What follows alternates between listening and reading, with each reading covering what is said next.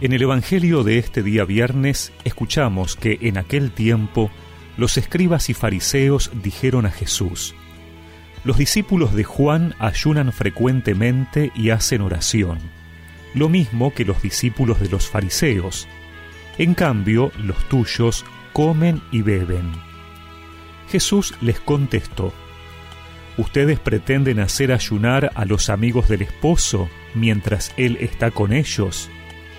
Llegará el momento en que el esposo les será quitado, entonces tendrán que ayunar.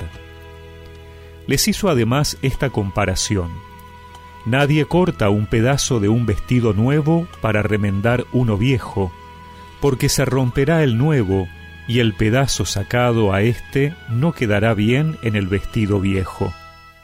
Tampoco se pone vino nuevo en odres viejos, porque hará reventar los odres, entonces el vino se derramará y los odres ya no servirán más.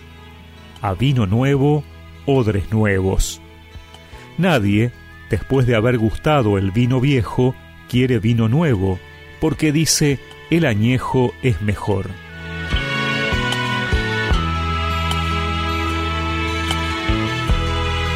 Jesús ha comenzado a manifestarse con curaciones y enseñanzas entre el pueblo y eso llama la atención de los grupos más religiosos.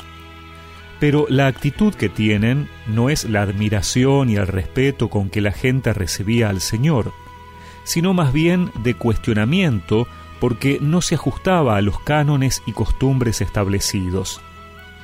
Así vemos cómo, en vez de abrirse a la novedad de Jesús, más bien están atentos a lo que hacen sus seguidores, en este caso, el hecho de no ayunar.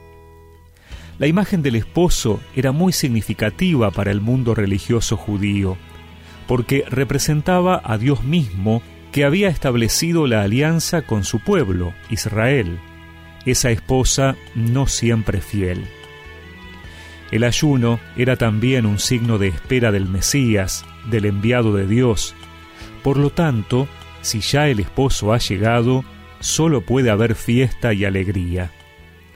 Jesús comienza a identificarse así con el cumplimiento de las promesas, y esa novedad sólo puede ser recibida y contenida por mentes y corazones nuevos, capaces de descubrir el sabor del vino nuevo y superar la idea de que el añejo siempre es mejor. Jesús es novedad y alegría. No solo fue noticia hace dos mil años, también hoy renueva su actualidad para cada uno de nosotros, para nuestra vida personal y comunitaria. Si el mensaje de Jesús te parece repetitivo o pasado de moda, el problema no es el mensaje, sino tus odres o tu vestido.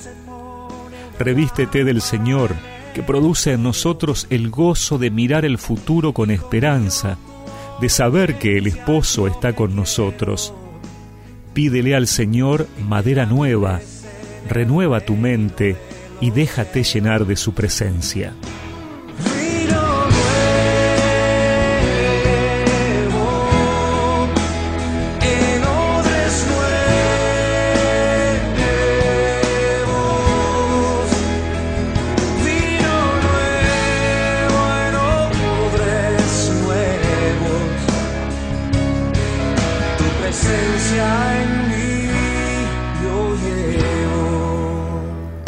Y recemos juntos esta oración.